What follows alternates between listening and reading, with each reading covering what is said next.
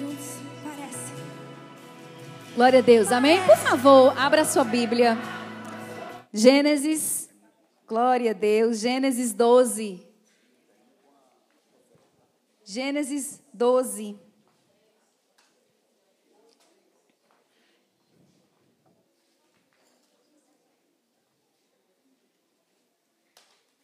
Gênesis 12, versículo de número 3. Amém? Glória a Deus. Eita, Deus bom. Deus maravilhoso. Gênesis 12, verso 3. A palavra do Senhor diz assim: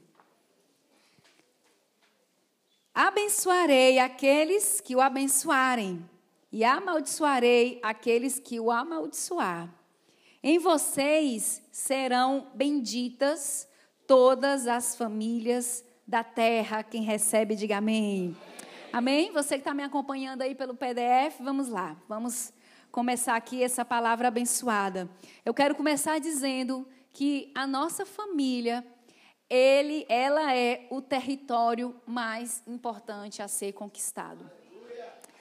Queridos, a gente pode ter sucesso em todas as áreas, seja na área profissional, seja na área é, é, da empresa, seja na área financeira, na área emocional, mas se você não tem êxito dentro da tua casa, eu quero dizer para você que você, infelizmente, ainda não conquistou o maior propósito que o Senhor tem preparado para as nossas vidas, que é a nossa família. Tudo começou e tudo, eu não gosto de dizer que vai terminar, né? Na verdade, vai continuar através da família. Eu gosto de dizer que a família é o único tesouro que nós recebemos da terra, porque a família é um tesouro da terra. Nós recebemos a nossa casa, a nossa família aqui na terra. Deus nos deu aqui na terra. Então, nada a gente vai levar: carro, casa, dinheiro, móveis, imóveis, bens, patrimônio, joias, diamantes, ouro, prata, nada. Caixão não vai ter gaveta, né? Não tem como a gente carregar isso para o lugar que nós vamos. Mas o único tesouro que a gente recebe aqui na terra, que carrega para o céu, é a nossa família. É o presente terreno, é o presente da terra, é o presente daqui, aqui, aqui, dessa, desse, desse, dessa atmosfera, desse local que nós vivemos, que nós podemos levar para o céu.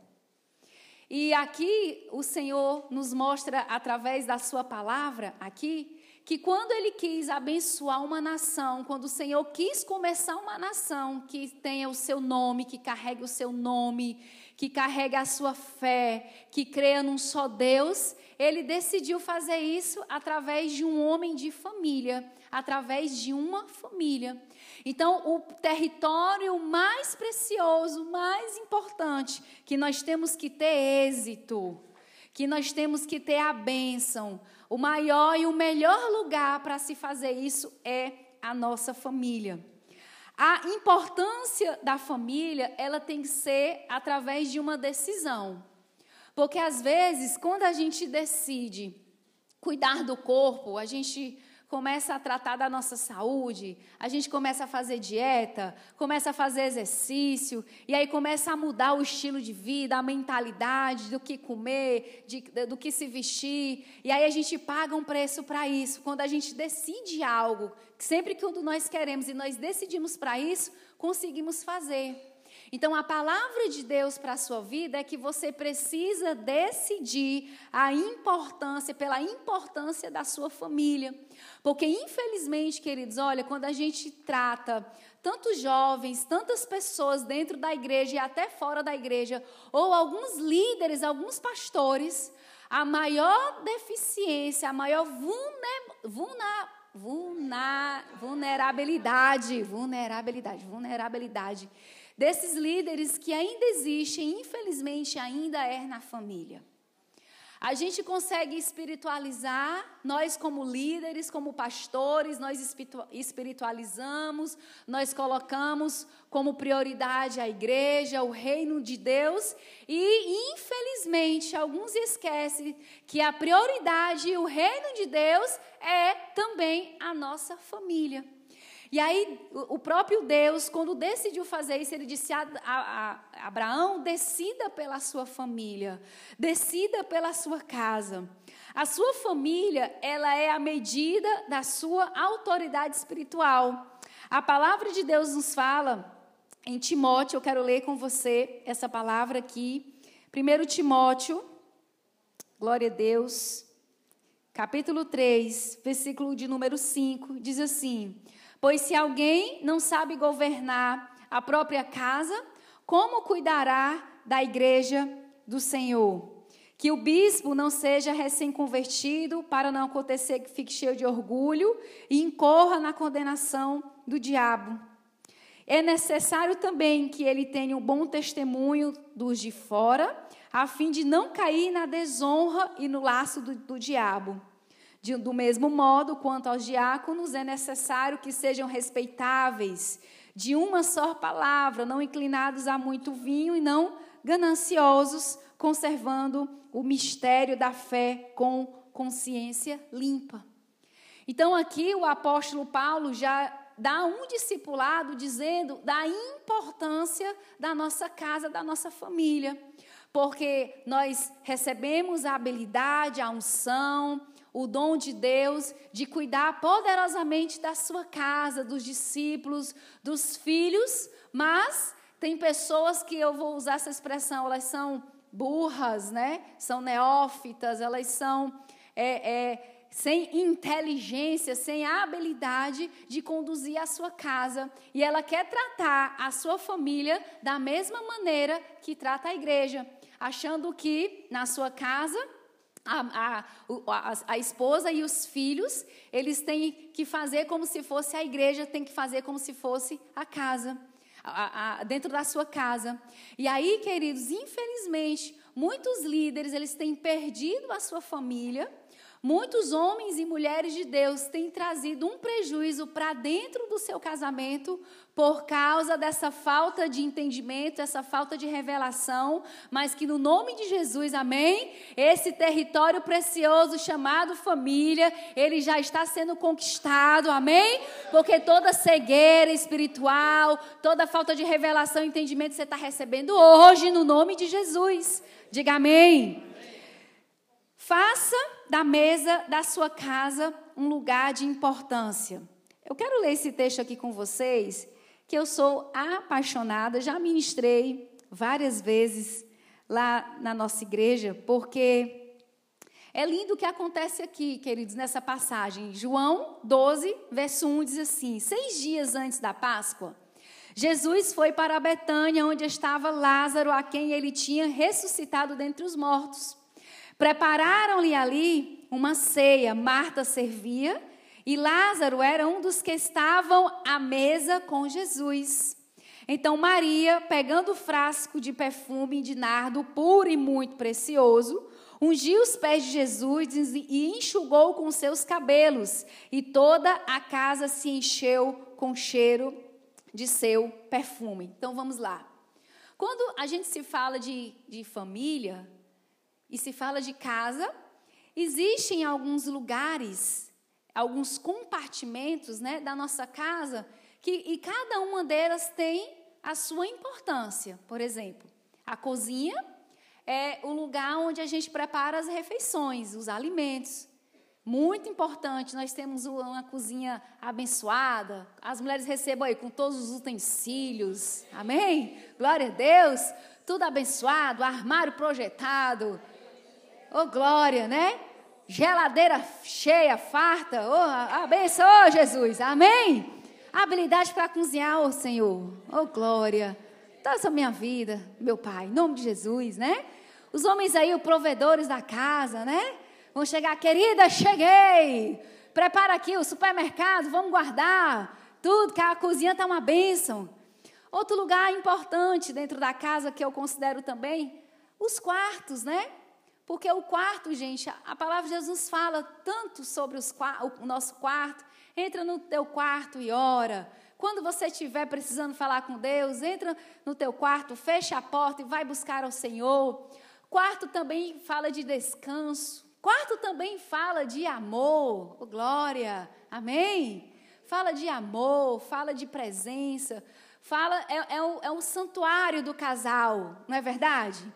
O quarto fala muito sobre o casal também. A cama fala muito sobre o casal, como é que é o casal, como é que é essa atmosfera. Se você tem filhos que dormem na cama com você, pelo amor de Deus, tira os filhos de dentro do quarto, amém? Porque a importância do quarto dos filhos também.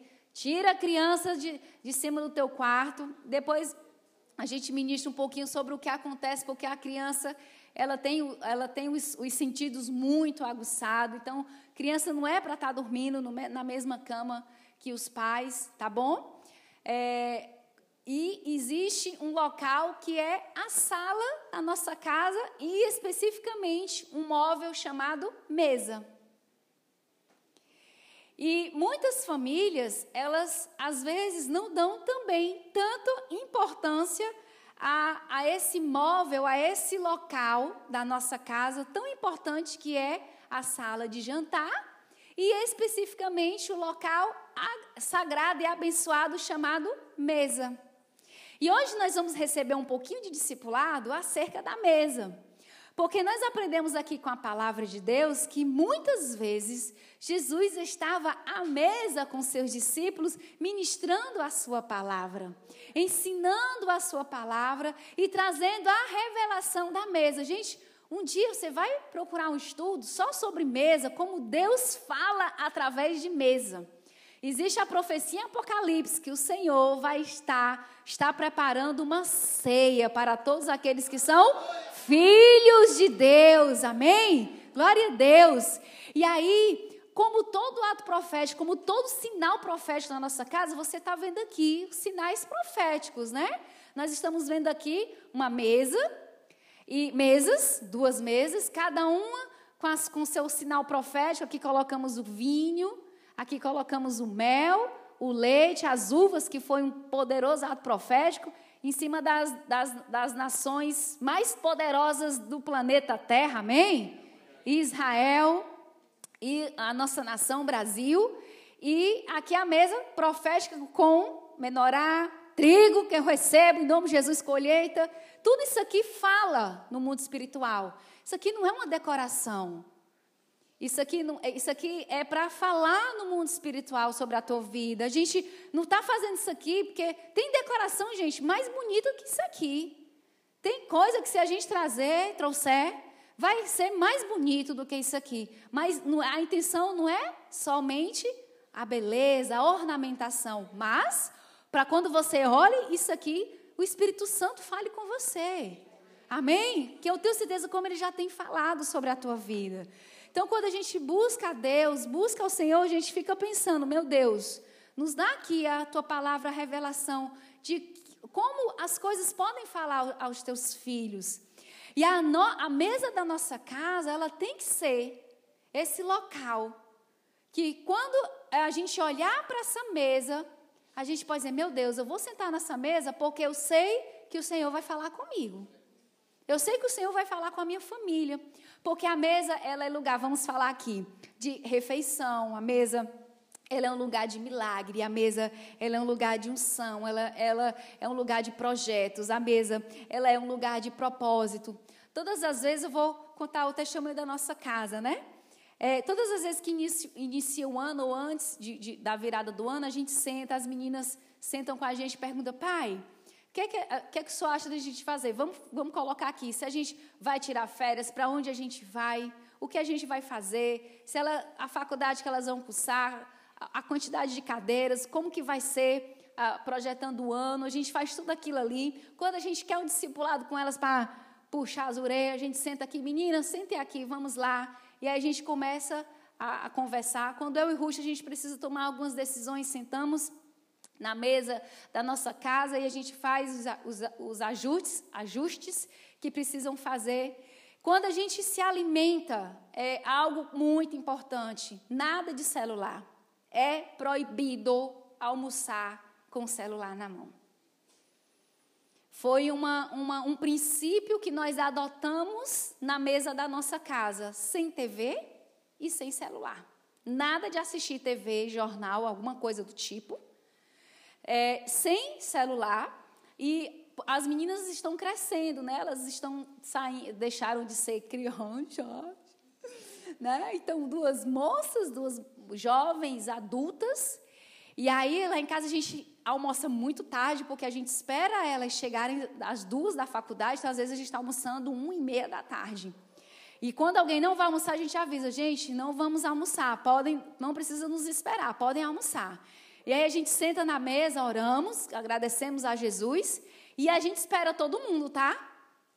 Todo mundo. Ninguém pode sair comendo na frente do outro, não. A gente tem que sentar. E às vezes, quando o Ruxan está chegando de algum lugar, ele é gosta de banho, né? Ele vai direto, vai tomar banho. A gente, ai, amor, pelo amor de Deus, está todo mundo com fome.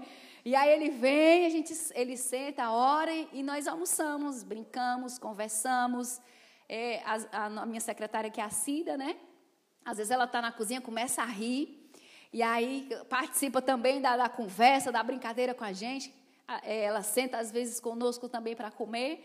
Então, nós decidimos é, colocar esse princípio dentro da nossa casa. A gente fez o local das refeições. Isso, se é café da manhã, a gente faz isso. Se é almoço, nós fazemos. Mas a principal refeição é o almoço, porque as meninas saem seis horas da manhã, não dá para tomar café naquela agonia de faculdade, de sair, deixar em terminal e tudo.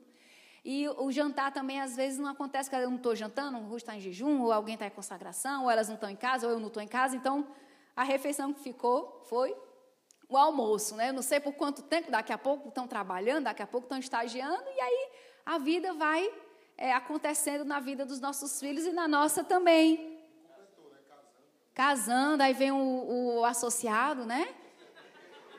Aí vem o associado, né? E aí, enfim, então a gente está aproveitando, né? Porque, gente, quem tem filhos pequenos assim, quem tem filhos faz assim, gente, aproveite, porque fechou e abriu. Estão adultas, estão adultos. Estão pegando a chave do carro, mãe, eu vou aqui resolvendo não sei o que, não sei o que. Mãe, Deus. Mãe, tá, eu estou precisando de um carro, vamos trabalhar, amada. né? Para pagar esse carro, né? e tudo. E aí, e assim a gente vai vendo, gente, assim, a evolução na vida dos nossos filhos é, é, faz parte da vida, né? Faz parte da natureza que Deus nos deu, não é verdade? Mas a mesa, gente, a mesa. E aí, às vezes, algumas famílias, elas são disfuncionais. O marido chega, vai comendo, vai colocando o prato, senta no sofá, liga a TV e fica comendo. E a esposa, às vezes, cuidando dos meninos, ou eu já vi mãe correr atrás do filho para poder comer, tudo errado. Desde pequenininho, desde novinhos, nossos filhos precisam compreender de colocar a mesa posta, de fazer toda a família, inclusive, que isso não é uma função só da mulher, não, tá, maridos? De toda a família, tá? Filhos também. Toda a família, mesmo que sejam pequenos, vá lá, minha filha, não dá para colocar um prato que é pesado, coloca lá o, o, o suplazinho, coloca lá o, o, o paninho, né? O, o, paninho americano, né? Ajuda a colocar o guardanapo, ajuda a colocar os copos. Dá para toda a família contribuir na montagem da mesa. E quando sentar, não fala de problema, não fala de nada, pergunta como foi o dia, e esquece o celular, porque, inclusive, a, a, a, segundo o que a minha nutricionista falou, ela disse que é extremamente prejudicial você comer olhando para o celular, porque o cérebro entende que você não comeu, meia hora depois você está com fome. Eu fiz esse teste, é verdade. E aí é, é, é prejudicial à saúde até você comer com o celular. Lembra do gigante que a gente precisa vencer, que é o celular, a rede social? Pois é. Vai começar vencendo na mesa da tua casa, amém? E aí, quando você sentar com a tua família, você está ali com a tua família. Porque isso vai se tornar, queridos, um memorial para a tua casa, para a tua família. Porque qual é o memorial que eu tenho da minha família, né? É, nós não tínhamos esse hábito. Nós éramos crianças, meus pais não tinham esse entendimento, nós não tínhamos essa família estruturada para que nós pudéssemos sentar à mesa. A minha, a minha mãe, tadinha, trabalhava três expedientes para sustentar as quatro filhas, e a gente teve que começar a se virar muito cedo, e a gente fazia as coisas como podia, da forma como a gente entendia, e as coisas indo acontecendo. E aí, quando nós entendemos a importância, quando um sacerdote, como um, um discipulador, o que é um discipulador na nossa vida, né? Que eu lembro que eu fui a primeira vez na casa do apóstolo Gilvan, e nós vimos, né, a família sentada, a família reunida, as meninas pequenas, e eu disse, e a, a mesa, e eles colocando, e eu vendo aquilo ali, porque tem coisas que as pessoas não precisam falar, elas fazendo já nos ministram, né? E aí, graças a Deus, a gente é rápido para aprender essas coisas. Pode fazer por não saber, mas quando sabe, passa a praticar. E eu disse: Meu Deus, eu quero isso para minha casa, eu quero isso para minha família. Eu quero ter isso aqui, porque, gente, eu fiquei com vontade de chorar quando eu estava lá vendo toda aquela atmosfera, toda aquela alegria da família, tudo aquilo ali. Eu digo eu quero isso aqui para a minha família, eu quero isso aqui para a minha vida. E passamos a, a levar esse princípio para a nossa casa. E graças a Deus o Senhor tem sido muito bom. E a gente faz isso com discípulos, fazemos isso com amigos, né? Fazemos isso, colocamos, tentamos dar o nosso melhor. E aí nos divertimos, decidimos, ministramos, fazendo tudo isso sobre a mesa. So, ou sobre? Por favor, me corrijam aí. É sob, né? Né, em cima da mesa? É, sob. Riba, riba em cima. Fazemos tudo isso nessa mesa tão profética. Quantos aqui tem uma mesa em casa? Glória a Deus, pronto. Se você tem uma mesa que é só o sangue de Jesus tem poder, né? Você invista numa sala de estar, sala de jantar. Vai lá, compra uma mesa. Não precisa, gente, ser a mesa mais cara. Você pode comprar a mesa o que o teu salário pode te proporcionar. Amém? Se o teu salário é para uma mesa de dois mil, compra. Se é para uma mesa de dez, compra também. Amém? O importante é que você use, que você usufrua dessa mesa tremenda e poder. Mais baixo, Paulo? É? Tu é rico, homem. Tu é rico. Um latifundiário desse? 50 mil cabeça de boi? Oxi. Rei do gado. Amém, apóstolo Paulo? 5 mil, abaixo de 10 mil? Que isso? Olha aí, Denis. É, né? É que ela se empolga, a apóstola disse, ainda está gravado, ó. Tudo que vocês querem, né? Está gravado. Amém, queridos? Então vamos lá. Faça da sua mesa um lugar de milagre. Olha, essa, essa passagem, ela é tão maravilhosa quando a gente pensa nela. Jesus foi convidado para um jantar. E a Bíblia diz que o dono, o anfitrião, colocou Jesus na mesa. Na mesa é descrito quem estava lá né, fala de Lázaro, diz que as pessoas olhavam para Lázaro já passava a crer em Jesus, porque ele tinha morrido e estava ressurreto. Estava lá Marta, ô oh, Marta, Marta é uma bênção. A Marta é a serva, né? Tremenda, poderosa. E eu já vi até gente falando um pouquinho da bichinha, rapaz, mas tem um, uma passagem que falam de Marta, que ela foi mais crente que Maria, a irmã dela, viu? Mas vai ficar para uma outra ministração. E aí está é, lá Marta, está lá Simão, que é o dono da casa, fala o texto mais embaixo, que fala de Judas, um dos doze, o Judas, o traidor, que diz que roubava, e Maria, oh glória, Maria. Lá destacam-se é, essas pessoas que com certeza havia mais, mas se colocam esses nomes e cada uma dessas pessoas elas representam um milagre, amém? Sobre a mesa. E aí a Bíblia diz que Jesus estava e quando vem uma mulher e unge os pés de Jesus e enxuga com seus cabelos. E aí por que, que eu digo que a mesa é um lugar de milagre, gente? Porque nós já somos um milagre. A nossa vida, ela já é um poderoso milagre de bênção, de transformação, de cura, de poder. Amém? Então nós já somos um milagre, a nossa casa já é um milagre. Então, quando nós temos essa, esse entendimento, essa revelação que a nossa casa já é um milagre, então você precisa fazer esse, esse ato profético poderoso, esse princípio poderoso de estar à mesa com a tua família. Segundo, a mesa é um lugar de aliança. Por quê? Porque ali havia, haviam discípulos de aliança, homens de aliança, mulheres de aliança. Nós falamos aqui sobre aqueles abençoadinhos dos dez espias, Josué e Caleb, que, que foram dois homens de aliança. E ali sobre os discípulos de Jesus falou-se de aliança.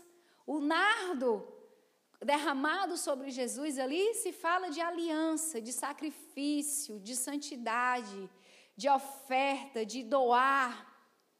E aí, quando nós estamos na mesa com Jesus, que inclusive na Páscoa, uma outra passagem.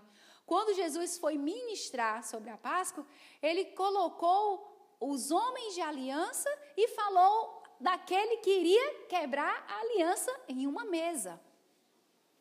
Então a mesa também ela, ela pode servir para nós renovarmos as nossas alianças, aliança com a nossa família, aliança de discipulado, amém? Aliança é, é na, na mesa, aliança com os nossos filhos, aliança com o cônjuge, diga amém. amém. A mesa, ela também é um lugar de unção. Glória a Deus. Porque, falando para vocês aqui, nós estudando acerca do encontro, a mesa, fazendo as decisões à mesa, tudo debaixo da unção, da graça de Deus. E o que aconteceu aqui nesse texto de João foi um, um das maiores unções que houve naquele lugar. Por quê? Porque ali estava Jesus, bem pertinho, né? É, bem pertinho mesmo dele, dele ser morto. E ali ele estava ali para receber a, a, a bênção daquela mulher, para ser ungido pelaquela mulher. E ali eu fico imaginando o cheiro daquele perfume que deve ter invadido toda a casa, ficou todo mundo ali com o cheiro daquela unção, com o cheiro daquele óleo. Então nós, quando nós sentamos à mesa, queridos, nós atraímos a unção de Deus. Nós atraímos a graça de Deus, nós atraímos a presença de Deus porque Deus gosta de mesa. O Senhor gosta de mesa, e se for a mesa com a nossa família, aí a unção é dobrada, amém? A unção é completa, a unção é abençoada. Terceiro, faça da mesa da sua casa um lugar de vitória. Vamos lá, Salmos 23, que é um salmo muito conhecido de todos nós, mas a gente às vezes fica focado no Senhor é meu pastor, nada me faltará, bênção um decreto, uma palavra poderosa. Mas quando a gente lê aqui, certo? O, cap, o verso 5, versículo 5 diz assim: Olha, prepara-me uma mesa na presença dos meus adversários, unge a minha cabeça com óleo e o meu cálice transborda. Bom, certamente que a bondade e a misericórdia me seguirão todos os dias da minha vida e habitarei na casa do Senhor para todo sempre. Então, se nós confiamos no Senhor, gente, se nós cremos no Senhor, olha o que é que ele diz que ele vai fazer. Qual é o pedido aqui do salmista, né? O que é que ele pede?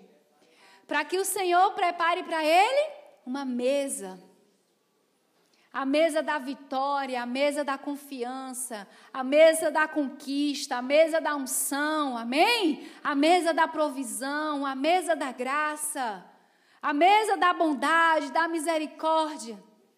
Então, olha só a importância de nós estarmos aqui sentados à mesa para que nós possamos receber a vitória. Segundo, a mesa da sua casa é um lugar que você vencerá as adversidades. Você pode sentar na mesa da tua casa e dizer: Senhor, eu estou passando por isso. E aí, Senhor, quais são? Nós falamos das estratégias, né? Ela serve para todas as áreas: fidelidade, honra, santidade, perseverança, coragem, ousadia. E você estabelecer isso na mesa da sua casa, porque o salmista ele tinha muita convicção que o Senhor poderia vencer os seus adversários se ele estivesse sentado à mesa que o Senhor preparou. Então Deus tem uma mesa de milagre preparada para você. Ele tem um banquete preparado para a tua vida. Amém? A mesa da sua casa é um lugar de unção transbordante. Por quê? Porque ele diz assim: unge a minha cabeça com alho, com alho, com óleo, e o meu cálice transborda. Pensando em comida, né? E o meu cálice transborda. É o cheiro do alho, né? Meu Deus, olha só o que é o sentido, né? E aí, queridos, nós temos que entender aqui essa poderosa revelação do Senhor. Por quê? Porque a mesa é um lugar de transbordar. Oh, glória! Aleluia! Amém? Um lugar de, de transbordar. E aí eu acredito muito que isso vai acontecer sobre a tua vida. Quarto, faça da mesa da sua casa um lugar de discipulado. Vamos lá, eu quero ler esse texto com você. João, o Evangelho de João 13, verso 12. João 13, verso 12. Olha só, gente. 13 e 12 diz assim: Depois de lhes ter lavado os pés, Jesus pôs de novo as suas vestimentas e voltando a. Voltando a. Ah, vocês não estão lendo, não? E voltando à mesa, perguntou-lhes: Vocês compreendem o que eu lhes fiz? Vocês me chamam de mestre e de senhor, e fazem bem porque eu sou. E aí, Jesus aqui começa um poderoso discipulado. Olha só o que ele diz, ó. Ora, se eu sendo Senhor e mestre lavei os pés de vocês, também vocês devem lavar os pés uns dos outros. Porque eu eu lhes dei o testemunho, para que, como eu fiz, vocês façam também. Amém? Amém? Então, olha só, faça da mesa da sua casa um lugar de discipulado. Porque Jesus, ele lavou os pés dos doze, dos apóstolos, dos seus discípulos, e o texto fala que depois ele se vestiu, e sentou à mesa e começou o discipulado. Que vai do 13 até o capítulo 17 de João. Um poderoso discipulado. E aí, queridos, todo esse discipulado realizado à mesa. Então, quando você quer discipular alguém, eu gosto muito de sentar à mesa com a pessoa e discipular, de sentar, de ouvir, de compartilhar, de trazer a unção de Deus. Então, se isso é importante no discipulado, no ministério, você imagina na mesa da nossa casa. Faça da mesa um lugar de revelação, um lugar da presença de Deus. Por quê? Porque no, no verso 12 ele diz: depois de ter lavado os pés, pois se apôs de novo as suas vestimentas e lhe perguntou: Vocês compreendem?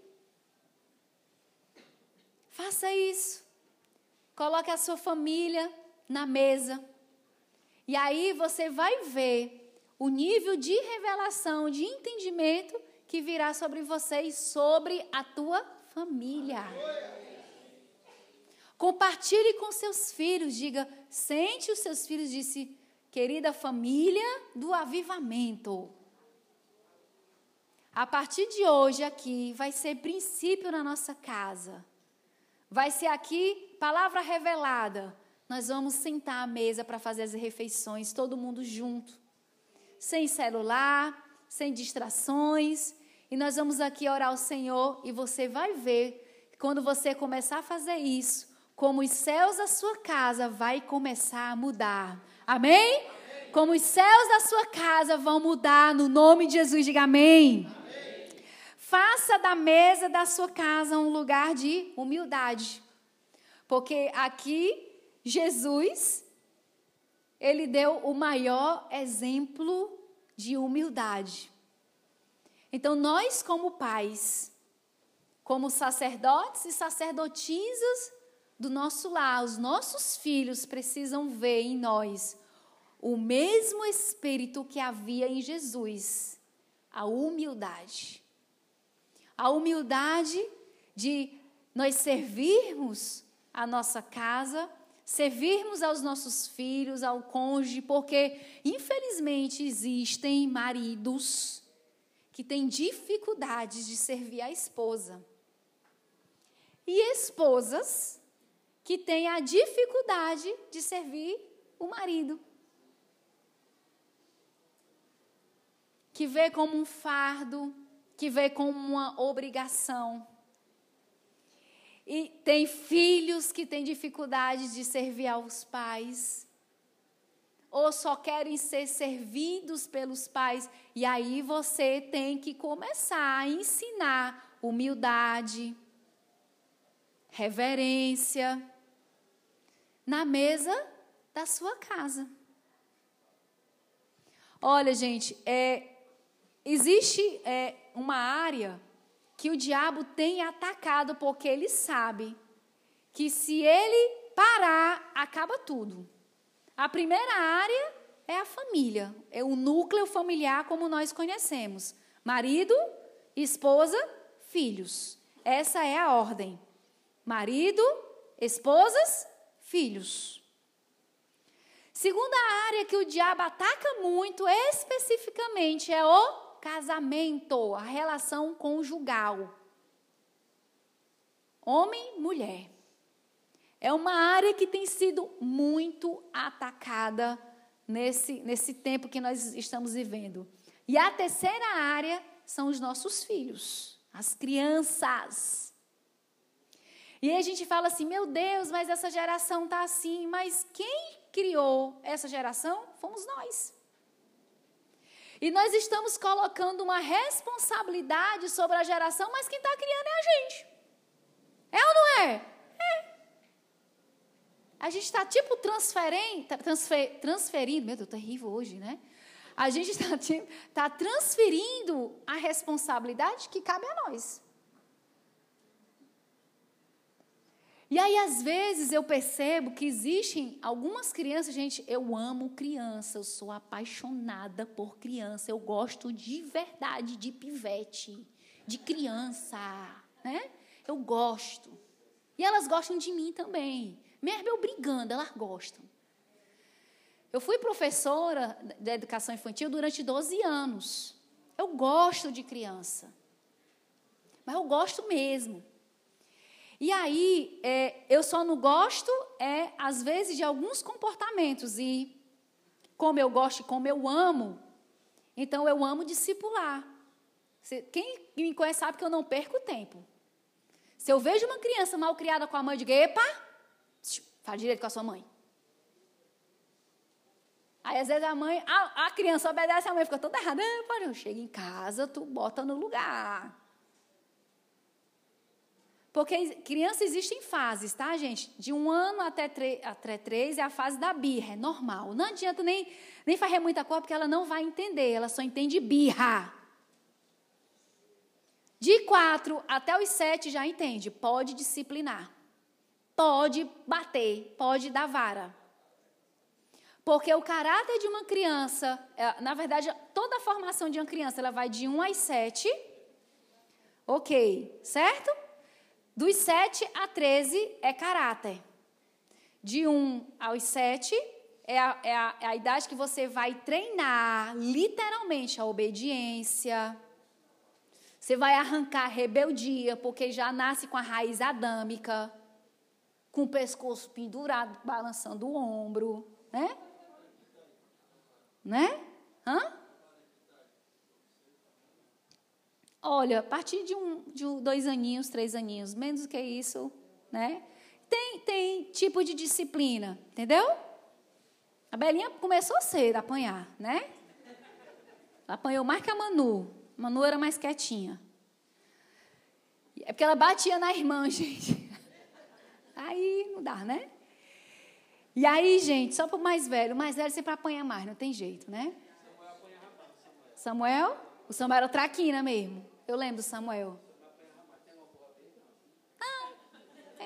É, vai, vai mais no temperamento mesmo. a crise, né?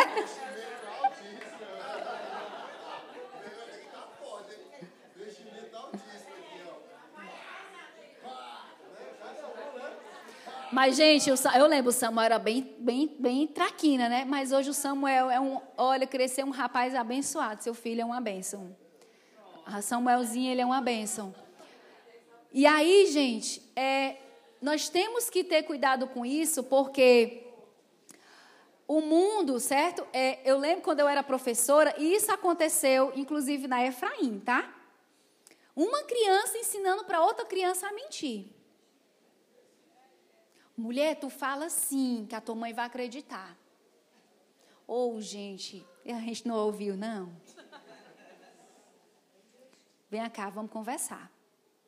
Não fique com medo, não, tia não vai brigar, não vai fazer, não. Eu quero só saber quem foi que ensinou isso para você. Como é o nome da amiguinha? Diga. Teu amiguinho, que, como foi? Vamos lá, vamos contando. Para a gente saber. Não vou contar para sua mãe, não. Eu quero saber o que é, porque a pastora quer orar por você. Não vou contar, eu prometo. E aí, é, por que, gente? Por que isso? Porque justamente aí dos 7 aos, aos 12, porque 13 tu entrega para Deus. De, do, de 7 aos 12, que é o bar mitzvah, sério. Espiritualmente falando e emocionalmente, a psicologia já disse, se não arrumou até os 13, não tem jeito. Misericórdia mesmo. E aí, se você não ensinar na mesa da sua casa, olha, tem umas duas, três semanas, né? Vieram me, me dar um relatório uma pessoa, que eu não vou dizer que foi a Aline, né? A apóstola não estava na igreja, só não sabe o que aconteceu. Derrubaram não sei o que, não sei o que. Menino, olha, não sei o que, eu, eu fico assim impaciente. Por quê? Porque nós temos que ensinar os nossos filhos na mesa da nossa casa que a igreja é a casa do Senhor. que na hora do culto ela não tem que estar com o celular. Eu fico, olha, eu passo, gente, eu, eu adoeço, de verdade, essa é a palavra. Quando eu vejo criança assistindo vídeo no celular na hora do culto. Na escola eles não fazem isso. Na escola a professora vai para ali, ele vai, não diz nada. Vem para cá, ele vem. Lá em cima, na, na Efraim Kids, nos obedecem 100, 101%. Quando desce, estão na responsabilidade dos pais. Ninguém vai falar nada porque tem pai que não gosta, mas eu falo do mesmo jeito. Gostando ou não, eu falo do mesmo jeito. Porque eu quero o bem, eu não quero o mal. E aí, é, é, nós precisamos ensinar os nossos filhos a cultuar a Deus, gente. E a respeitar vocês. A respeitar os pais. Porque onde a gente faz isso? Aqui, ó. Porque Jesus está dizendo assim, ó, eu dei o exemplo. Você vai no caminho de casa, ó, oh, vamos para a casa do céu. O que, que a gente vai fazer, meus filhos? Vamos orar, vamos falar com o papai do céu. E às vezes as crianças elas não fazem isso porque não estão vendo os pais. Já pensei até assim que as crianças chegarem, vamos para Efraim Kids, né? Que fica, aí depois eu digo não. Porque os filhos precisam ver os pais adorando. Os pais se arrumando, indo para a igreja, dentro do carro, dizendo: Meu Deus, o culto vai ser poderoso. Eita, qual vai ser o louvor que o ministério vai, vai trazer de novo? O que, vocês acharam, crianças? Porque os filhos precisam escutar isso, ver isso, enxergar isso, porque Jesus fala que eu dei exemplo para vocês. E, gente, a gente fizemos aqui coisas poderosas, atos proféticos, foi um tremendo, uma bênção. Mas às vezes tem um gigante dentro da tua casa que você não tem atentado. Os nossos filhos estão crescendo.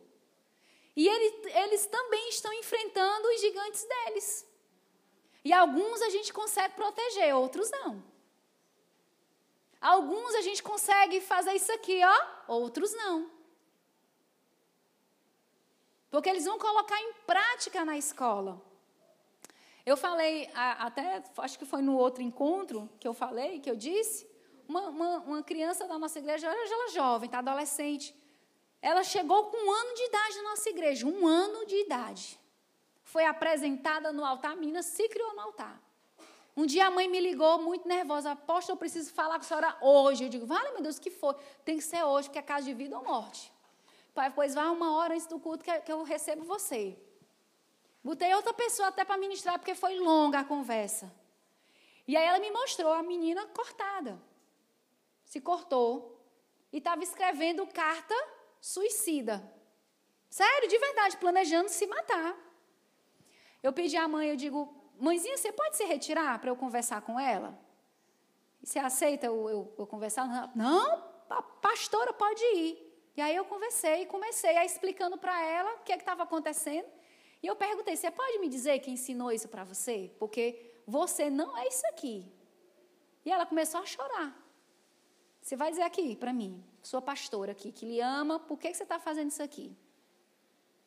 E aí ela foi dizer que tem duas meninas na escola particular, uma escola boa. Elas estavam é, é, se conversando, ensinando uma para outra a se cortar já escreveram carta e estavam vendo qual era a melhor maneira de se matar as três.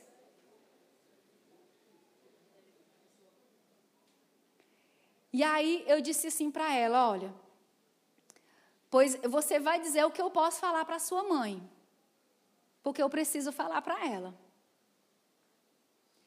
Pai, aposto, eu preciso falar, porque se você, se eu, você não deixar eu falar, eu vou na sua escola. Eu vou conversar com a diretora. E ela, não, pois a, ela já sabe da carta, né? Ela já viu. Mas a senhora vai dizer, vai entregar a minha amiga? Não, ela não é sua amiga, eu sou. A sua mãe é. Ela não quer ver o seu bem. Ela não quer ver porque ela está perdida. Ela precisa de Jesus. Você não é isso aqui. Fui conversando com ela. Ela foi até para o encontro, a Radix. Graças a Deus ela está bem. Chegou para mim, obrigada, minha pastora. A senhora tinha razão. Ela não queria o meu bem. Amém? Ô, oh, glória. Ela está bem, a jovem, né? É uma adolescente, tem 13 anos, 13 anos de idade. Minha gente, se a mãe não acha, me diga, porque a mãe teve dois filhos, ficou naquela coisa de não poder dar assistência de jeito nenhum, a filha mais velha, e quando foi descobrir, celular, já estava, olha só, meu Deus do céu. Aí está indo para a oração, tá uma, graças a Deus está uma bênção. E eu liguei para a mãe e eu disse: você não pode dizer que você que essa informação veio de mim, porque eu não quero perder a confiança dela. Porque se ela confiou em mim para dizer tudo isso aqui, se você falar, eu vou perder o coração dela. E aí eu, você vai ter que se controlar. Você não vai começar a dar orientação. Se controle, porque se você falar, eu vou perder o coração. Nós vamos perder o coração dela. E eu falei, o nome da menina, você vai na escola. Você não vai falar o que, eu estou dizendo para você, você vai mostrar só a carta. E você vai dizer que outras duas fizeram a mesma carta. Você vai dar só as informações que você sabe, não as que eu estou lhe dando. Você vai, estou lhe dando a informação para você ficar de olho quem são as amigas da sua filha. Porque dentro da sala de aula, dentro da sala de aula, gente, no colégio, na escola. Tá vendo o que é que acontece? E aí, mas aí eu comecei a lembrar para a mãe, mas aí o que, que aconteceu? Eu passava aqui, estava a menina no celular, eu passava aqui, você não via, não levava para a célula, leva para a festa de aniversário, mas não traz para a célula. E aí eu comecei a dizer, também, me desculpe, não é sua culpa, mas é sua responsabilidade. Você não tem culpa, mas você tem responsabilidade. E agora não adianta ficar chorando, se lamentando. Agora vamos resolver a, situação. E aí, queridos, quando a gente entende aqui que Jesus ele é o nosso modelo, nós temos que ser esse modelo para os nossos filhos. E eles vão se espelhar em quem? Nos pais. Que tipo de crente você é? Que tipo de marido você é? Que tipo de esposa? como você trata. Porque tem, tem, mari, tem pais que falam mal para os filhos.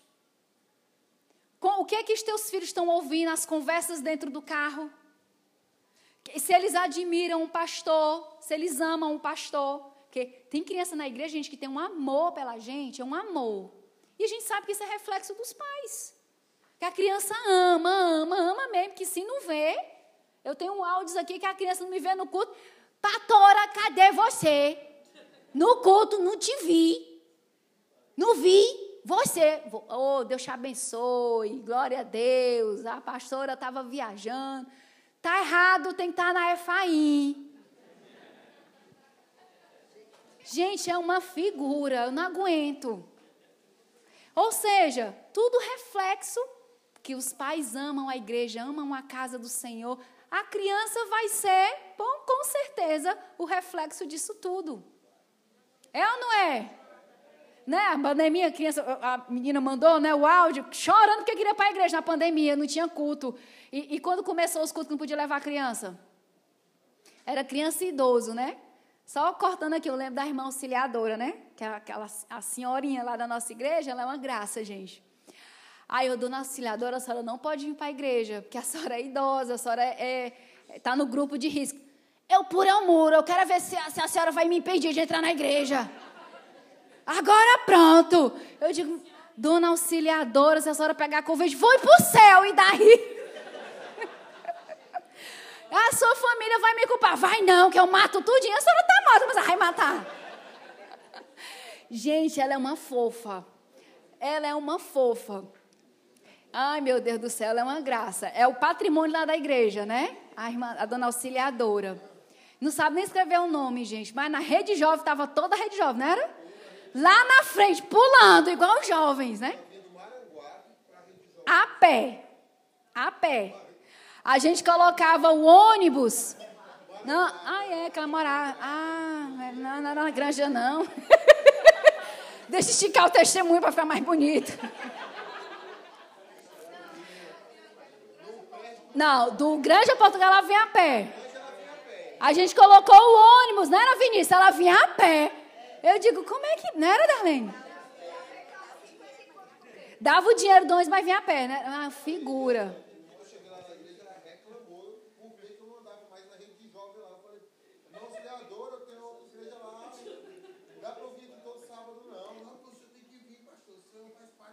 É uma graça, gente.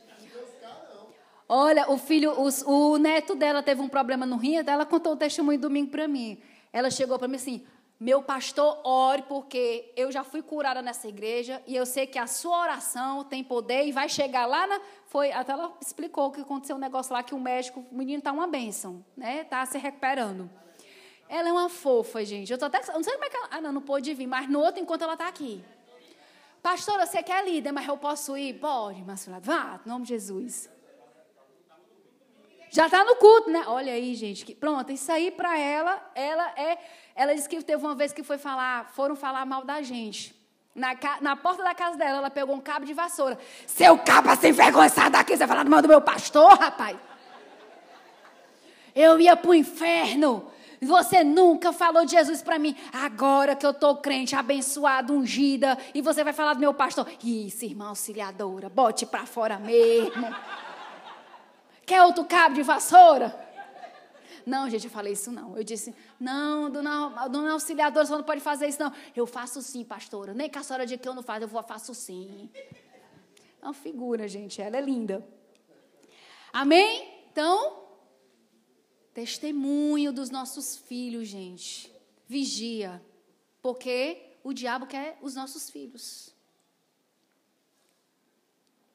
Os descendentes dos gigantes, né? Querem os nossos filhos. O mundo quer os nossos filhos. O LGBT querem os nossos filhos. Netos, nossos descendentes. Eles querem, porque, gente, é a nossa carne. Acontecer alguma coisa com os nossos filhos, Deus sabe. A gente não tem estrutura para nada. A gente vê o nosso filho sofrendo, meu Deus, é, dá para transferir a dor? Não é verdade? É. Não tem como, gente. O filho mexer em filho, meu Deus do céu. Mas aí, às vezes, a gente só se atenta quando o mal já se alcançou e não pode. Amém? Vamos lá, faça da mesa o lugar de exemplo, como eu falei, para terminar. E olha, irmãos, nesse discipular da mesa, você vai ver como a tua família vai mudar. Se ela já é uma bênção, amém, glória a Deus. Vai ser mais ainda. Se precisa de ajustes, faça isso. Prepara a mesa. Bate foto e manda para mim, tá? Para eu celebrar junto com você. Faça as refeições. Estudem a Bíblia juntos na mesa. Cada um lendo um livro, cada um lendo, um, lendo uma coisa, sem interferência das coisas externas, porque isso se tornará um memorial. Eu tenho certeza que eles, nós vamos fazer com que os nossos filhos lembrem disso tudo. E vão lembrar de vários momentos que nós estivemos à mesa. Amém? Amém? Nossa família é o maior território que nós precisamos conquistar. E nós já conquistamos. Amém? Aleluia. Amém? Glória a Deus. Vamos nos colocar de pé, em nome de Jesus. Aleluia.